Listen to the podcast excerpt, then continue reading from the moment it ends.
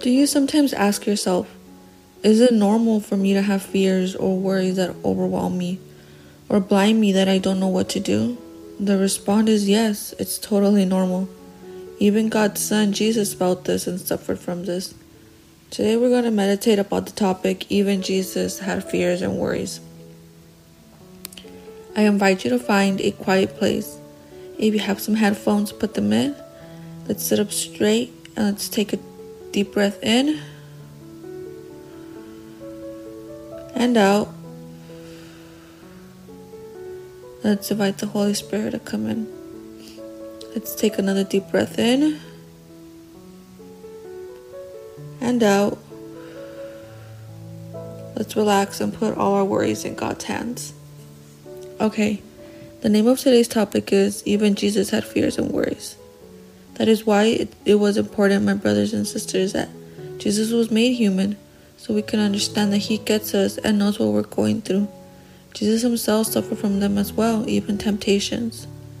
In the spiritual growth class that we have every Friday in Tustin, California, a school for a spiritual life, we were talking about the problems and fears that Jesus had.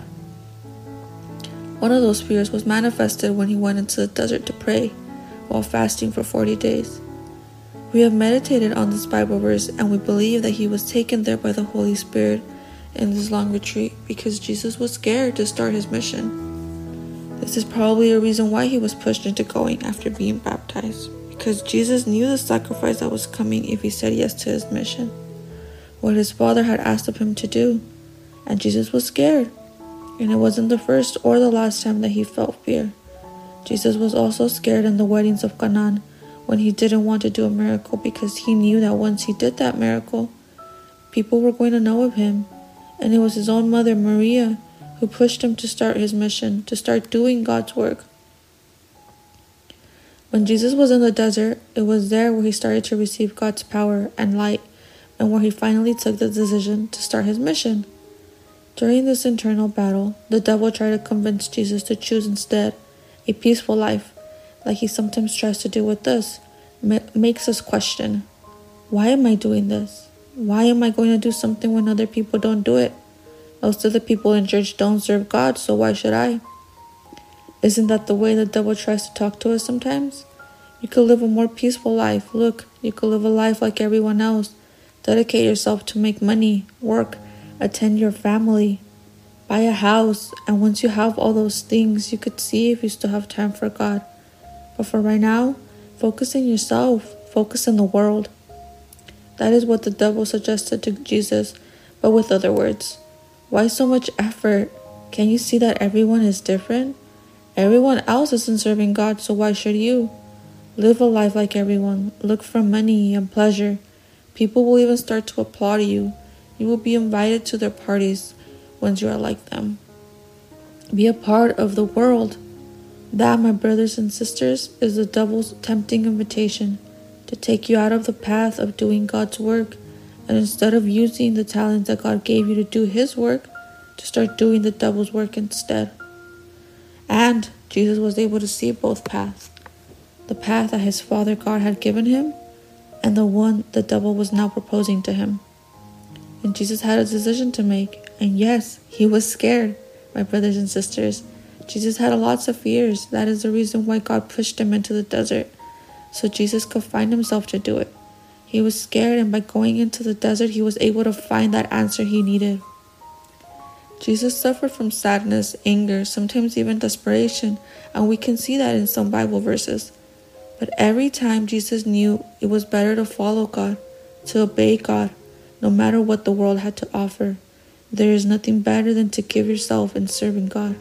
God's rewards are eternal, that isn't something temporary like the world pleasure. Everything that has to do with God is eternal, and everything that has to do with the world is only temporary.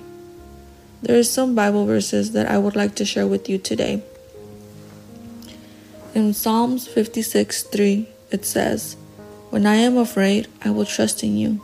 Meditate in this Bible verse, my brothers and sisters, when you are feeling scared. Or there is also Psalms 118 6, and it says, The Lord is for me I will not be afraid. What can a mere mortal do to me?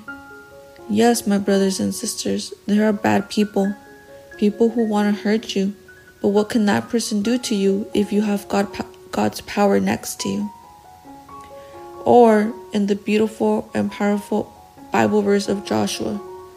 Joshua, who was next in line after Moses, it was now up to him to take the people to the promised land and face big battles. He was now the leader, and it was difficult for him. And there was a day where he was really scared because he was going to go into battle with an army who was more bigger and powerful than they were. And God told Joshua, Haven't I commanded you? Be strong and courageous. Do not be afraid or discouraged, for the Lord your God is with you wherever you go. This is a Bible verse where you need to keep in sight so you can always remember God's words. And that is Joshua 1 9. Haven't I commanded you? Be strong and courageous. Do not be afraid or discouraged, for the Lord your God is with you wherever you go. And that is a powerful meaning, my brothers and sisters, because in his Bible verse, he says, I have commanded you, be strong and courageous. Stay a moment to meditate and talk to God, my brothers and sisters. Take a deep breath in and out and pray and talk to Him about your worries.